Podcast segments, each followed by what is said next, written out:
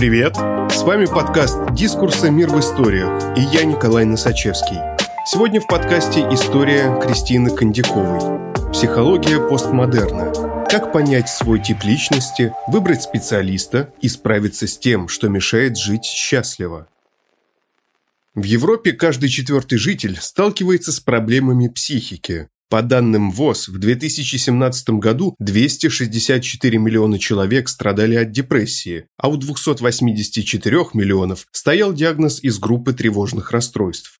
Долгое время людей с ментальными заболеваниями воспринимали лишь как объекты исследований, полностью игнорируя их субъективный опыт. Однако к нашему времени в лечении расстройств стали учитывать индивидуальные особенности психики пациента, его травматический опыт, психотип, и генетику.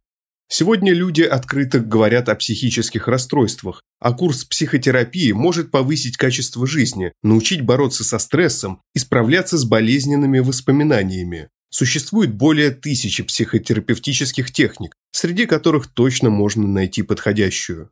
Психолог Кристина Кондякова объясняет, зачем нужна психотерапия и как выбрать специалиста и методику лечения. Каким образом можно определить структуру своей личностной организации? В чем разница между психотиком и психопатом? Почему невротиков можно считать психически здоровыми людьми? Чем отличается психолог, психотерапевт и психиатр? Что испытывают люди с пограничным расстройством личности? Маркером каких проблем могут оказаться селфхарм и расстройство пищевого поведения? Как закрывается гештальт? В каких случаях стоит обращаться к психиатру и пить антидепрессанты? Как изменить отношение к себе и по-новому взглянуть на историю своей жизни. Постмодерн в психологии. Как врачи познают пациентов.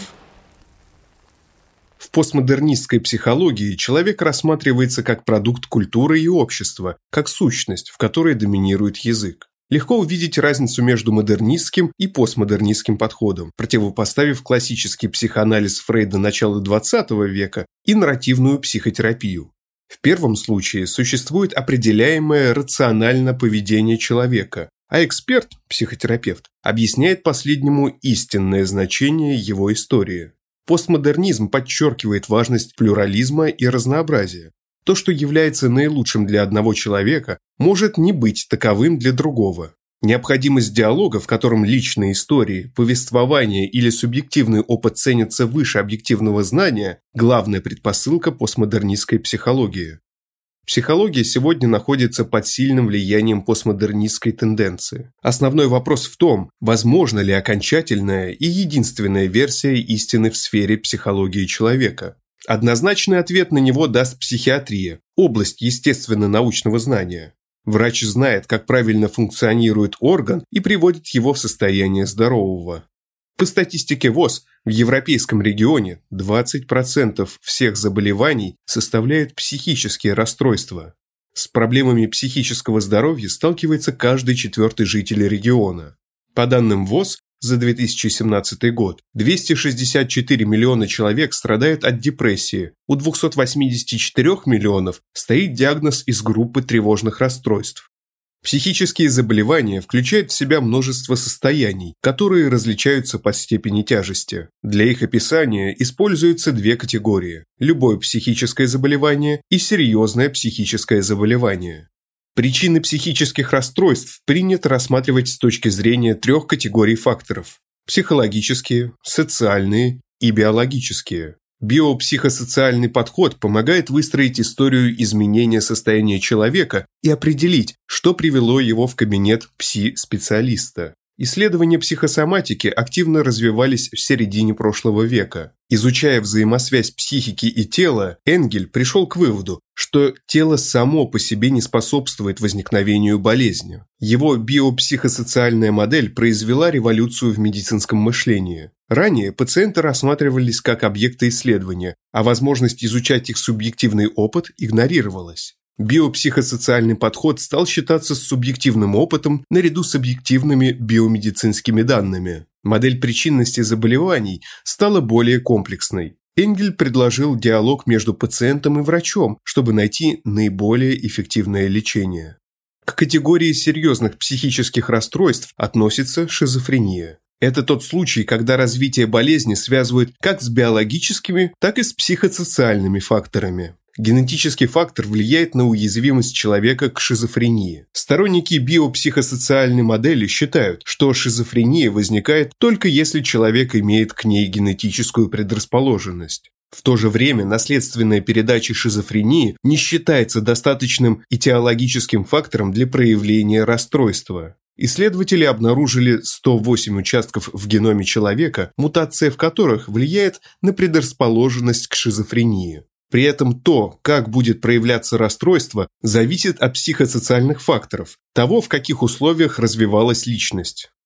Появлением отдельной диагностической единицы, позже названной шизофренией, психиатрия обязана Крепелину. Он объединил ряд расстройств под термином ранее слабоумие – Dimensional Praex. Позже Блеер на основе своих наблюдений показал, что шизофрения на самом деле не является ни ранним, ни слабоумием. Расстройство может манифестироваться во взрослом возрасте. Кроме того, оно не обязательно завершается деменцией. Структурная оценка состояния несколько десятилетий держалась на 4А. Ассоциативное расстройство, аффективное уплощение, аутизм как разобщенность между внутренними и окружающими мирами, амбивалентность аффекта. Эти особенности поведения считались основными при диагностике. Шнайдер предложил определять шизофрению через наличие симптомов первого и второго рангов. Международные классификации болезней постоянно пересматриваются. Описание шизофрении в них – компромисс между основными концепциями.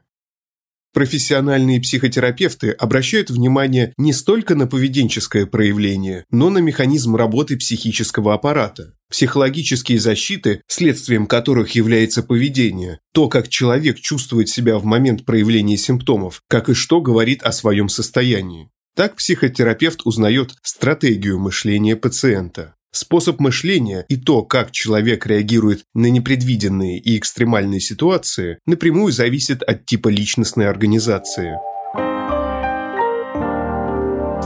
Невротики, пограничники, психотики. Тип организации личности – не диагноз. Образ человека, спокойно лежащего на кушетке и анализирующего свое детство, романтизирован. Такая картинка расходится с действительностью психических проблем. Многие факторы негативно действуют на психику. Жизнь полна случайностей и травматических событий, которые заставляют страдать. Часто мы справляемся самостоятельно, но может возникнуть момент, когда состояние становится невыносимым. Даже если мы сами не замечаем негативных изменений, близкие уже начинают бить тревогу. Психологические травмы могут возникать очень рано, с большей вероятностью им подвержены дети младшего возраста. Среди наиболее распространенных травматических событий, которые могут привести к возникновению психического расстройства, эксперты называют физическое и эмоциональное насилие, плохой уход, новости о смерти близкого человека или болезнь. Психотерапевты опираются на психоаналитическую классификацию уровней организации личности. Она представляет собой дорожную карту работы с пациентом. Так специалист понимает, где стоит заставить психику человека самостоятельно работать над решением проблемы, где поддержать и контейнерировать переживания, в какие аспекты проблем лучше не углубляться. Психическая структура – не диагноз. Она не меняется в течение жизни. Однако психотерапия и помощь психиатра помогают выработать новые способы адаптации и реагирования. Так, человек может функционировать на более адаптивном уровне, менее болезненно реагировать на стрессы, оставаясь при этом в рамках того же типа структуры личности.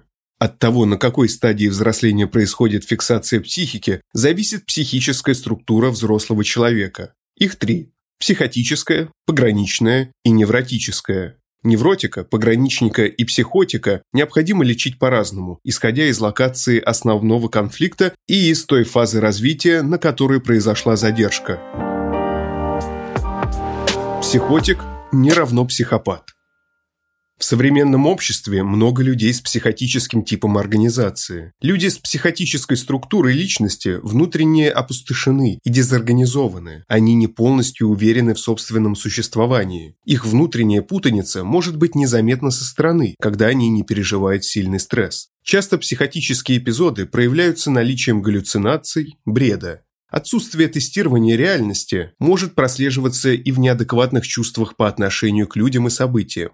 Как правило, люди с психотической структурой личности не могут связно описать себя и других. Не стоит путать психозы и психопатию. Психопатия, социопатия, нарциссическая перверсия, антисоциальное расстройство – типы личностной организации, которые мало отличаются друг от друга описательно. Им свойственно пренебрежение правами и чувствами других, манипуляции. Люди с такой организацией психики действуют осознанно и не испытывают угрызений совести. Такие люди редко попадают в кабинет психотерапевта. В отличие от этой группы, человек с психотической организацией психики страдает от симптомов. Человек с такой организацией не склонен доверять людям. При этом демонстрирует уверенность в том, как они к нему относятся. Он постоянно испытывает чувство незащищенности. Для людей с психотической структурой контакты с первичным окружением, семьей или значимыми взрослыми, как правило, отмечены чрезмерностью. Ребенку фактически отказывают в праве на существование. Скорее всего, в младенчестве, когда ребенок еще не отделяет себя от матери, он долго оставался один. Не мог удовлетворить базовые потребности в еде или сне. Отношение к нему могло больше напоминать отношение к вещи.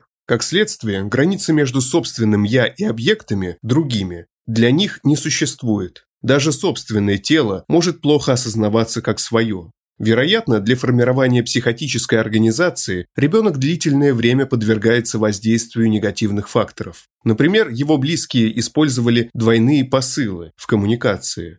Это форма общения, при которой слова не совпадают с действиями, невербальными знаками, интонацией. Ребенок постоянно получает противоречивые сигналы, в то время как первичное окружение служит базовой системой для ориентации в мире. Он не может предугадать поведение самых близких людей, когда последует наказание, за что к нему проявят любовь. В то же время ему хочется быть хорошим. Он пытается подстраиваться под настроение родителей.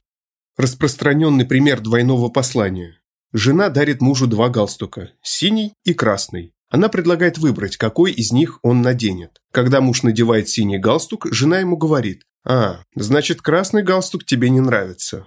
Мужчина дезориентирован. Единственно верным решением для него было бы надеть оба галстука сразу. Логически мы понимаем, что такой вариант невозможен. Из этого примера можно понять, как невозможное становится нормой для ребенка, который получает двойные посылы. Так приходится уходить в мир фантазий, правила которого придуманы самим человеком. Они, в отличие от сигналов, которые ребенок получал в детстве, четкие, по-своему логичные и не подвергаются сомнениям.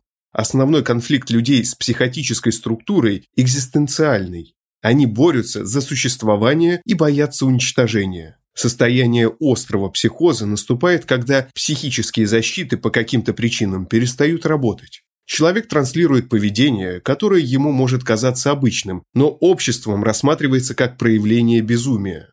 Нередко таким пациентам требуются лекарственные препараты, чтобы обезопасить окружающих и, в первую очередь, себя от возможных негативных последствий. При развязывании психоза бред может выглядеть так. Женщина Н долго болела. При выходе на работу она заметила изменения во внешнем облике здания, где находится ее контора. Фасад готовился к ремонту. Облицовочные плиты сняли, штукатурку соскребли. Внезапно она поняла, что изменения произошли из-за нее. Некие люди, которые имеют непосредственное отношение к руководству фирмы, решили поменять здание до неузнаваемости, пока ее не было на месте. Она стала подозревать коллег в сговоре с недоброжелателями. При виде знакомого ей сотрудника решила спасаться бегством. Она не появлялась в офисе, не отвечала на звонки начальства и приняла решение не выходить из своей квартиры. Н опирается на реальный факт. Фасад здания изменился, но логика дальнейших рассуждений кажется необоснованной. Расхождение такого состояния с нормой в его парадоксальности. В рассуждениях психотического субъекта не удается проследить привычные связи. Психотерапия с психотическим пациентом направлена на укрепление защит и развитие способности переживать стрессовые ситуации. Совместно с медикаментозной терапией можно вывести человека из острого состояния. Процесс терапии имеет конкретный характер. Человек с опорой на суждение психотерапевта учится справляться с повседневными событиями. Пограничник. Стремление к независимости при чувстве одиночества и пустоты. Для пограничной структуры характерно расщепление на базовом уровне восприятия собственного «я». Основной конфликт пациентов восходит к крайним привязанностям, слиянию с объектом, сепарации и индивидуализации. Любая попытка ребенка стать автономным приводит к угрозе лишения эмоциональной заботы о нем. В результате происходит задержка развития в фазе психологического отделения от родителей. Еще на довербальных стадиях развития ребенок формирует представление о мире как враждебном или доброжелательном. Кроме того, у него закрепляется представление о ценности самого себя как условно хорошего или плохого. Опыт отсутствия матери или ее холодность воспринимаются ребенком болезненно. Если не было эмоционального контакта с ранним окружением, возникнут сложности с восприятием себя. Люди с пограничным складом психики плохо устанавливают границы, болезненно зависят от других и с трудом формируют устойчивую идентичность. Им свойственно мыслить категориями «хороший-плохой», не допускать полутонов и резко менять поведение. Не стоит ставить знак равенства между пограничной структурой и диагнозом ПРЛ. Пограничное расстройство личности – утрированное проявление описанных выше особенностей психики. Стремление к независимости у взрослого человека с ПРЛ сопровождается внутренним ощущением покинутости и пустоты. Для людей с таким расстройством характерны нестабильная самооценка, яркое переживание аффекта и непредсказуемость в поведении. Они могут причинять себе вред, наносить физические увечья, селфхарм на фоне переживания себя ненужным. Расстройства пищевого поведения тоже сопровождают человека с ПРЛ. Переедание видится решением, которое поможет заполнить внутреннюю пустоту. Наиболее отчетливо все это проявляется в процессе общения. Со значимыми людьми человек с ПРЛ строит конфликтные отношения, где сильная зависимость сменяется вспышками гнева и манипуляциями. Восприятие собственной личности прерывисто и непостоянно, а завышенные и нереалистичные требования к близким приводят к обесцениванию и расставанию с ними. В психотерапии пограничных пациентов как никогда важны отношения с терапевтом. Устойчивые отношения достигаются, когда психотерапевт выдерживает агрессию и не покидает пациента. Фармакотерапия людей с ПРЛ применяется с осторожностью, так как они склонны к зависимостям. Невротик. Желания и запреты. Людей с невротической структурой личности можно описать как наиболее цельных. Они воспринимают себя и окружающих во всей совокупности положительных и отрицательных характеристик, считаются с достоинствами и недостатками, способны принимать ценности и установки других людей, в возрасте примерно от 3 до 6 лет ребенок уже осознает себя третьим в паре родителей. Его интересует любовная связь между матерью и отцом. Он пытается понять природу своей любви к родителям, а также определить разницу между этими типами любви. В этот период формируется сексуальная идентичность, что меняет динамику отношений между родителем и ребенком. Интерес невротика направлен на объект, другого человека с его желаниями и мотивами. Все это свидетельствует о том, что невротики проводят четкую границу между собой и другими людьми. При этом они с пониманием относятся к переживаниям окружающих. Им не знакомы галлюцинации и бред. Проблемы носят другой характер. Люди с такой структурой психики страдают от внутреннего конфликта между желанием и запретом на его существование. Чувство ответственности у невротика гипертрофировано. Он винит себя в том, что плохо поступает с другими, чувствует, что обижает их неосторожными фразами или даже взглядом. Чувство вины и стыда за душевные порывы останавливают их и мешают действовать. Развитая способность к рефлексии позволяет воспринимать симптомы как иррациональные и как бы со стороны наблюдать за своими переживаниями. Каждый человек переживает сложные жизненные моменты. Потеря близкого человека, например, не может не сказываться на психике. У невротически организованных пациентов за потерей последует долгий период горевания. Тогда человек может вести себя непривычно для окружающих и себя. Ему может быть трудно совладать с эмоциями, но тестирование реальности не нарушается. Неврозы – группа расстройств, внутри которой выделяются различные состояния. Симптоматику невроза как такового выделить сложно. Часто невротическим расстройствам сопутствует раздражительность, апатия, сильная чувствительность и перепады настроения. Они возникают в основном из-за неумения принимать собственные эмоции и потребности. Внутренние побуждения входят в конфликт с социальными нормами. Стыд за сильную агрессию, направленную на других, приводит к сомнениям собственной адекватности. Признаться себе в том, что человек злится на близкого, который ушел, тяжело. Психотерапия невротических пациентов помогает им осознать, что злость – нормальный и необходимый для отстаивания собственных границ механизм. Пытаясь определить, что такое психическое здоровье, мы по сути описываем функционирование невротического типа личности. Принимая психоаналитическую концепцию уровня организации психики, приходится отказаться от идеи существования психически здорового человека. Так или иначе, мы все относимся к одному из перечисленных типов. Состояние эмоционального благополучия могут испытывать и психотики, и пограничники, и невротики, когда их жизненные ориентиры не подвергаются проверке на прочность. Противостоять обычным жизненным стрессам, конечно, сложнее людям с психотическими и пограничными типами личности. Однако в целом они продуктивно и с удовольствием работают, испытывают радость от общения. И все же иногда обстоятельства складываются так, что сам человек или его близкие ощущают потребность в помощи специалиста. В зависимости от тяжести состояния, глубины проблемы и желания в нем разбираться, существуют различные варианты поддержки. Разница между психологом, психотерапевтом и психиатром. Люди теряются при попытке дать ответ на вопрос, к какому специалисту отправиться при встрече с проблемой. Психиатры, психологи, психотерапевты. Приставка же одинаковая, так и врачи примерно об одном. Или не об одном. Юридически в России психиатр должен иметь медицинское образование, психотерапевт – дополнительно окончить программу переподготовки или ординатуры. Он обладает достаточной квалификацией и для назначения медикаментов, и для проведения разговорной терапии. Требования к образованию психолога – бакалавриат, специалитет или магистратура соответствующего профиля. Направлений психологии много, например, коучинг или исследования. Консультирует людей по вопросам психических расстройств, как правило, именно клинический психолог. В западной традиции психотерапия развелась как клиническое направление психологии. Фактически, это набор методов разговорной терапии. Для того, чтобы назвать себя психотерапевтом, необходимо психологическое образование и подготовка в рамках одного из психотерапевтических подходов. Образование по конкретному направлению психотерапии определяющее. При выборе специалиста имеет смысл обратить внимание на его принадлежность к профессиональному сообществу. Международные ассоциации психотерапевтов разного профиля опираются на западную традицию определения термина «психотерапия» и не требуют наличия медицинского образования. Специалисты указывают, в рамках какого направления психотерапии практикуют. На первых встречах терапевт объяснит основные принципы, на которых будет строиться дальнейшая работа, и расскажет, что требуется от вас на приемах. Часто психотерапевта выбирают по принципу сарафанного радио. В последние годы стали популярны онлайн-сервисы. Во время пандемии даже консервативные психотерапевты стали предлагать сессии онлайн.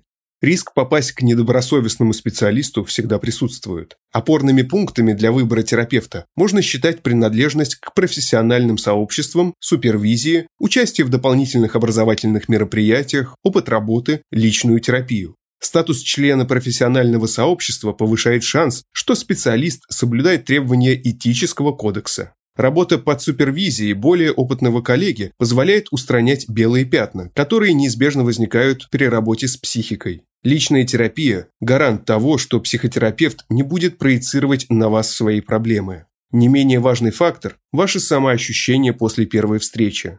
Гуманистическая психология ставит во главу угла безусловное уважительное отношение и эмпатию. Их должен проявлять любой психотерапевт.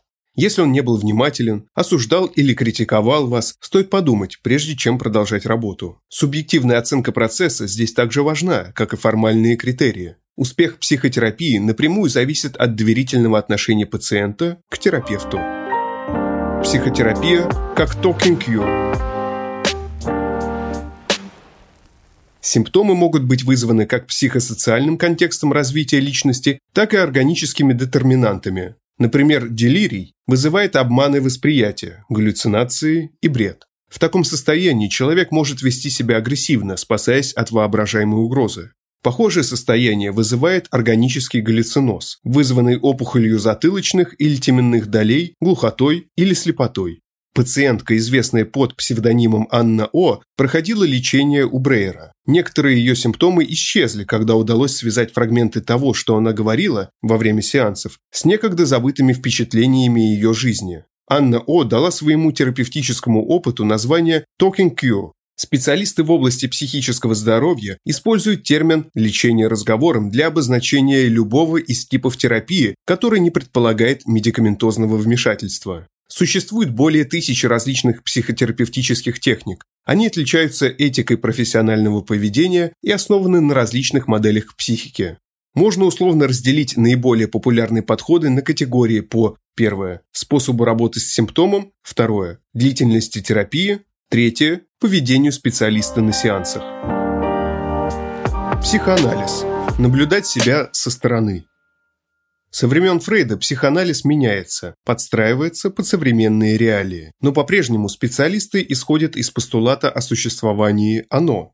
Во время психоаналитической сессии важно все – речь и молчание, оговорки или тщательное пояснение сказанного. Каждое действие или бездействие подвергается анализу. На сеансе большую часть времени говорит пациент. Рассказ дополняется потоком свободных ассоциаций, которые и представляют собой материал для анализа. Отношение пациент-терапевт также исследуется в психоанализе. Позиция психоаналитика нейтральна. Он не будет рассказывать, как лучше поступить в сложной жизненной ситуации. Главная задача специалиста – внимательно слушать и создавать условия, в которых человек сможет найти причины проблемы. Пациент не только говорит, но и наблюдает за самим собой, в чем ему помогают комментарии и вопросы психоаналитика. Классический психоанализ требует посещения кабинета 2-3 раза в неделю в течение нескольких лет. Важно понимать, что сегодня такого варианта придерживаются не все. В Москве распространены аналитики французской школы и Международной психоаналитической ассоциации СПП и IPA. В Петербурге – Лакановской школы и Европейской конфедерации психоаналитической психотерапии НЛС и ЕКПП. Количество сессий в неделю зависит от аффилиации пациента с конкретной школой, поскольку каждая из них предъявляет различные требования к частоте встреч, правилам пропуска сессий и оплаты. Например, аналитик Лакановской школы, скорее всего, попросит вас самостоятельно определить стоимость сессии и обсудить это. Оплата имеет символическое значение и служит материалом для размышления о том, насколько вы готовы вкладываться в процесс. Длительность анализа также определяется совместно с терапевтом. Четких правил здесь нет. Со времен Фрейда считалось, что психоанализ подходит людям с невротическим типом организации психики. Они способны к критическому размышлению, могут дистанцироваться и наблюдать себя со стороны. Глубокое погружение во внутренний мир для них может быть болезненно, но одновременно вызывает интерес. Сегодня в психоаналитическую терапию приходят люди с такими проблемами, как тревога, депрессия, обсессивно-компульсивное поведение, страхи, проблемы с установлением личных границ, абьюзивные отношения. Психоанализ поможет, если изменить болезненный образ действий не получается и хочется добраться до корня проблем. Транзактный анализ. Родитель, взрослый или ребенок. Другой метод психотерапии – транзактный или трансакционный анализ, связанный с именем Эрика Берна. По Берну общение состоит из стимулов и реакций. В таких межличностных транзакциях люди ведут себя согласно одному из трех эго-состояний. Каждое эго-состояние – система мыслей, чувств и поведенческих проявлений. Эго-состояния родителя, взрослого и ребенка дополняют друг друга в процессе коммуникации и приводят к различным исходам – конфликтам, подчинению, доминированию. Трансакционный анализ нацелен на выявление позиции эго, с которой выступает клиент в проблемных для него ситуациях. Многим наверняка известна книга «Игры, в которые играют люди». Играми Берн называет поведенческие модели. Дисфункциональные игры усиливают негативные чувства и самоощущения, маскируют прямое выражение мыслей и эмоций. Наглядный пример – игры с позиции «ребенок-родитель» возникает, когда взрослый человек просит совет у окружающих, но не принимает его, ссылаясь на противоречия. Пример такой игры из книги Эрика Берна. Миссис Уайт. Мой муж всегда хочет сам сделать ремонт, но у него никогда не получается как следует. Блэк. А почему бы ему не поучиться плотницкому делу? Миссис Уайт. Да, но ведь ему некогда. Блю. А почему бы вам не купить ему хорошие инструменты? Миссис Уайт. Да, но он ведь не умеет ими пользоваться. Стимул идет от родителя. А почему бы вам не? И вызывает ответ ребенка. Да, но. Миссис Уайт занимает инфантильную позицию, предстает ребенком, неспособным справиться с ситуацией. Близкие пытаются помочь, а сталкиваются тем, что их помощь всегда недостаточна. Фактически, тот, кто играет роль ребенка, требует безусловной поддержки, но вместо того, чтобы сделать это прямо, играет. Он передает свое чувство беспомощности другим. В итоге все участники коммуникации чувствуют себя неудовлетворенными и разочарованными. Черпая вдохновение из теории психоанализа, Берн предположил, что конкретное поведение в контексте игры – результат решений, принятых в детстве в интересах выживания. Конечная цель терапии, ориентированной транзактным анализом, изменение жизненного сценария в пользу более адаптивного и комфортного для пациента. Этот тип терапии подходит для решения различных проблем от неуверенности в себе до зависимостей и фобий. Часто к терапевтам обращаются семейные пары. Транзактный анализ может быть групповым или индивидуальным. Количество встреч с психотерапевтом зависит только от желания клиента. В самом начале процесса пациент и терапевт заключают контракт на изменения, определяют цели работы и пути их достижения. Когнитивно-поведенческая терапия и причинно-следственные связи. Когнитивно-поведенческая терапия сегодня имеет большую популярность. Это интегрированный подход, истоки которого связаны с именами Элиса и Бека, Поведенческая терапия фокусировалась на анализе и изменении поведения, когнитивная работа по тем же принципам, но с мышлением, убеждениями, установками, мыслями. Когнитивная терапия фактически синонимична КПТ. Изначально Аарон Бек разработал ее для работы с негативными установками при депрессии, но применение подхода со временем расширилось. КПТ призвано находить и изменять убеждения, оценки и реакции человека. Метод рассматривает мысли и модели поведения, которые свойственны пациенту в настоящее время.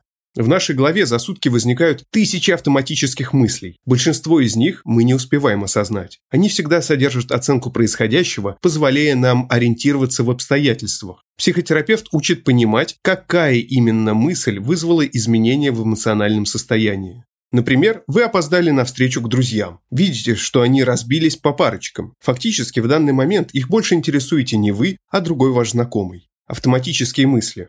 Я недостаточно интересен им. Меня исключают из общества. Эмоциональным ответом будет тревога, обида и злость. Вы подверглись когнитивному искажению. На основе фактов и их оценки ваш мозг сделал ошибочное умозаключение. Если такие ошибки происходят часто, человек может начать обесценивать себя, замыкаться. В рамках КПТ психотерапевт предложит понаблюдать за собственными эмоциями и попытаться выделить, в каком месте происходит искажение.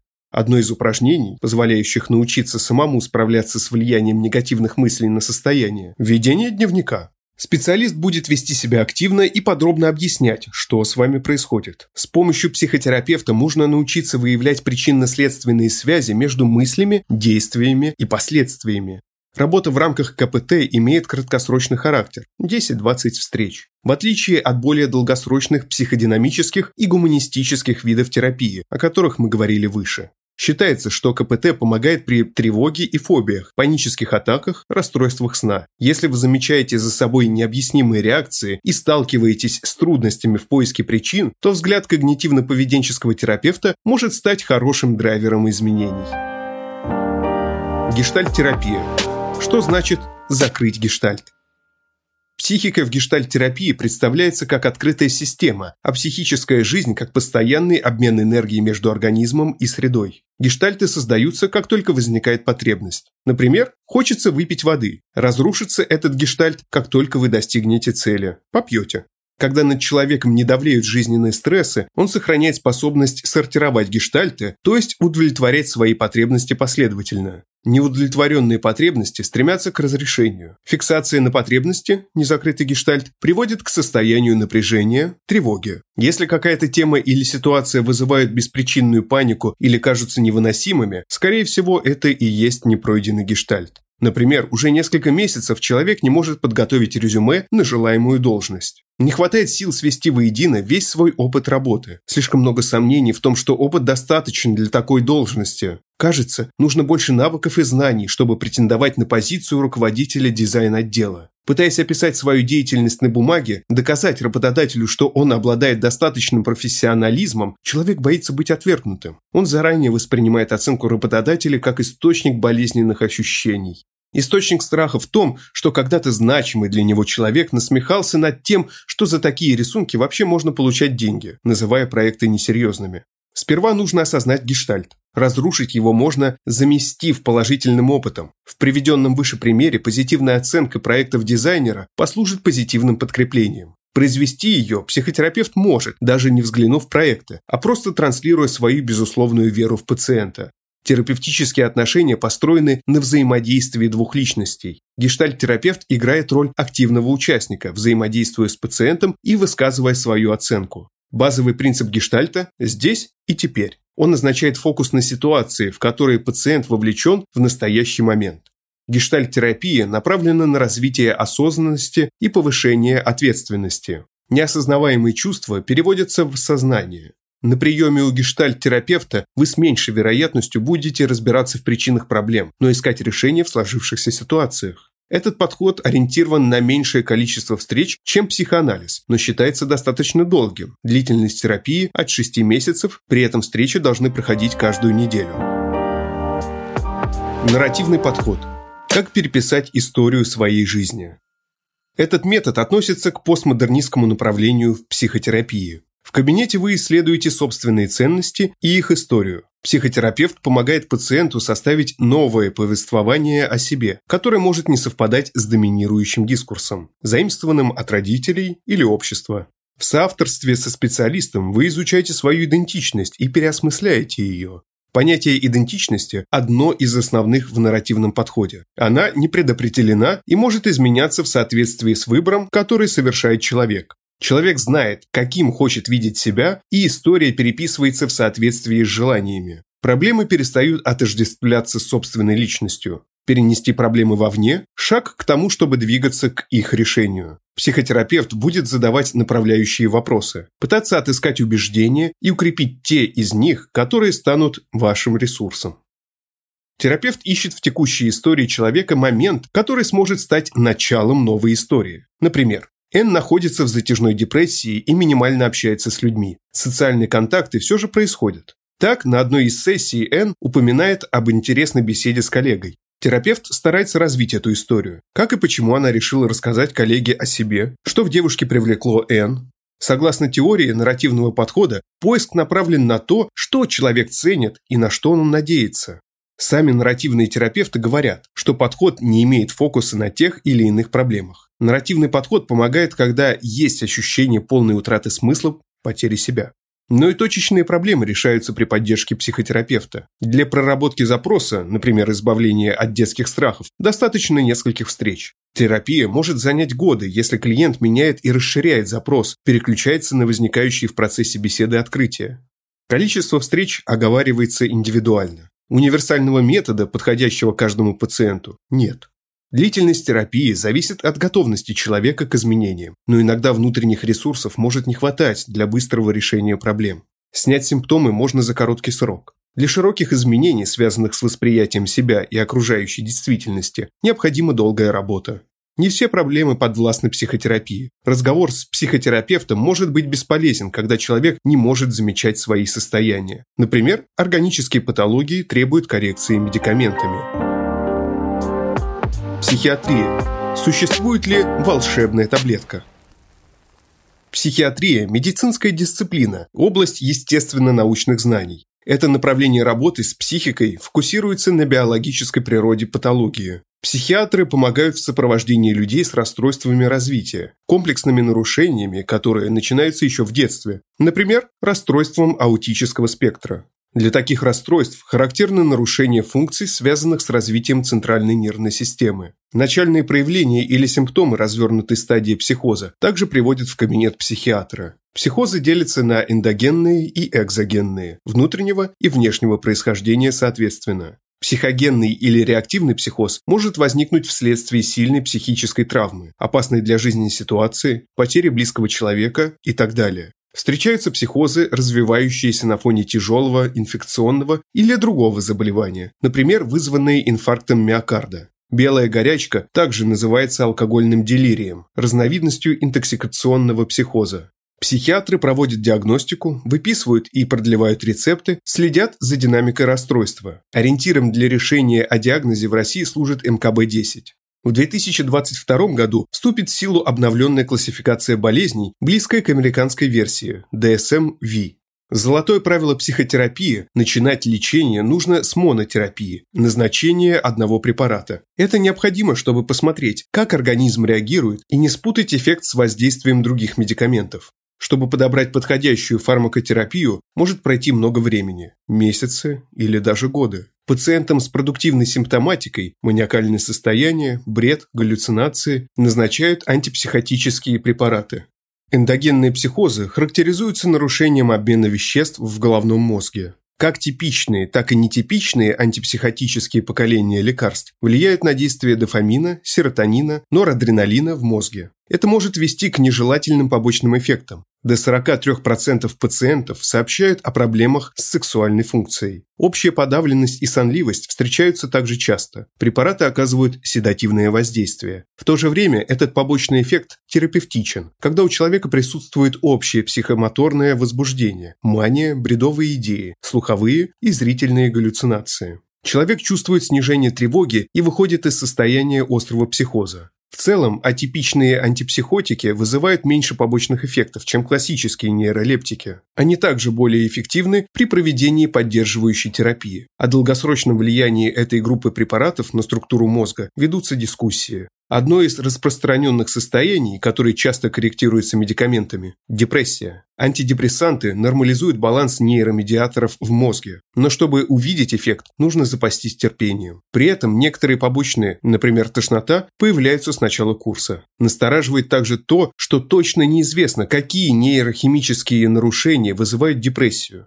Люди с пограничной структурой психики часто страдают от зависимостей. Длительная работа с психотерапевтом позволяет избежать рецидива при отказе. Таблетки же в таких случаях бессильны. Их настроение напоминает американские горки. Особенно сильно это проявляется при ПРЛ. Психиатрическая помощь может потребоваться для стабилизации эмоционального состояния. Рецидив заболевания, возобновление его основной симптоматики, иногда проявляется даже при правильно подобранной терапии. Он может быть спровоцирован сильным потрясением, резким изменением привычного стиля жизни, приемом алкоголя или наркотиков.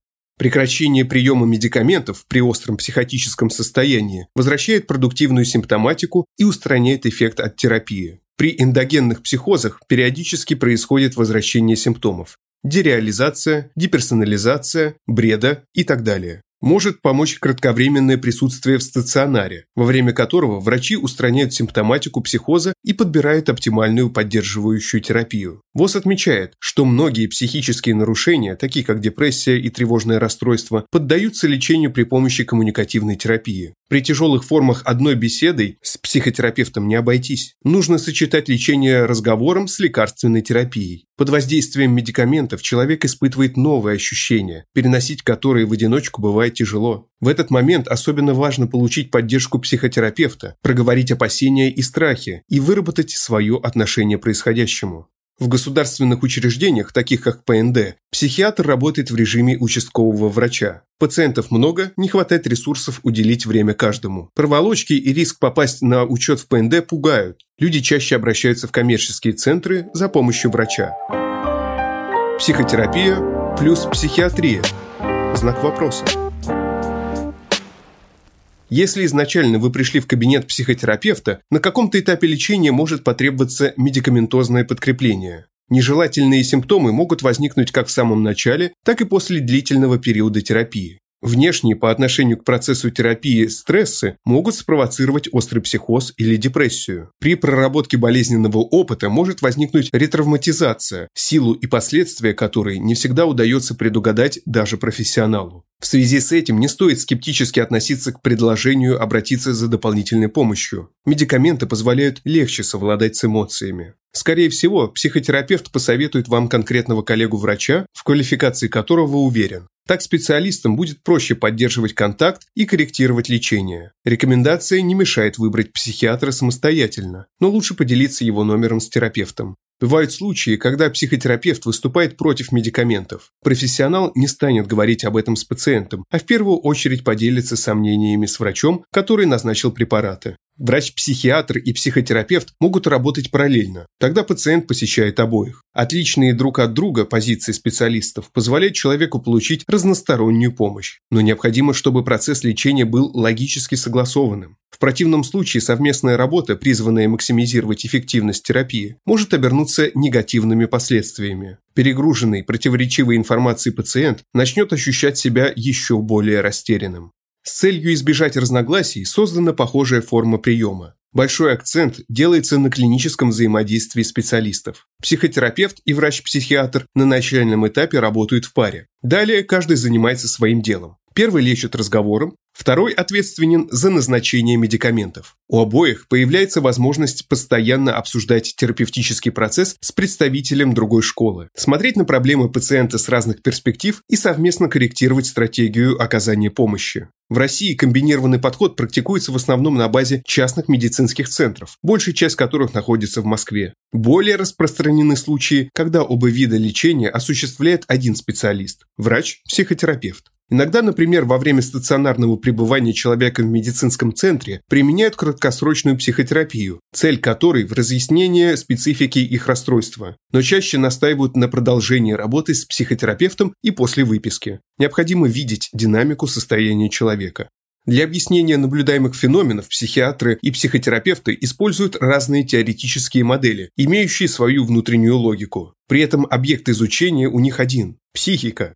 Разные перспективы дополняют друг друга при формировании целостной реальности того, что представляет из себя психическое функционирование. Обмен опытом между различными специалистами сферы ПСИ нужен потому, что каждое из направлений, будь оно медицинское или не медицинское, имеет свои ограничения. Иногда, к примеру, в случаях острого психоза разговор с психологом-психотерапевтом необходим, но недостаточен для эффективной помощи. Квалифицированных психотерапевтов ценят за чуткость и внимание к личности и прошлому пациента. Психиатров – за строгий медицинский подход и тщательное рассмотрение биологических факторов. Как не исключать ни одно из этих измерений в процессе лечения – вопрос, которым сегодня задаются специалисты. И кажется, только диалог между представителями различных направлений, не только теоретических, но и клинических, позволяет рассматривать проблему пациента наиболее эффективно. Спасибо, что слушаете нас. Если вам нравится, что мы делаем, подписывайтесь на «Мир в историях». Нас можно найти на всех подкаст-площадках. Там же можно и оценить наш подкаст. И, конечно, присылайте свои истории нам на почту. «Дискурс» – некоммерческий журнал. Поддержать подкаст можно на нашем сайте. С вами был Николай Носачевский. До встречи через неделю.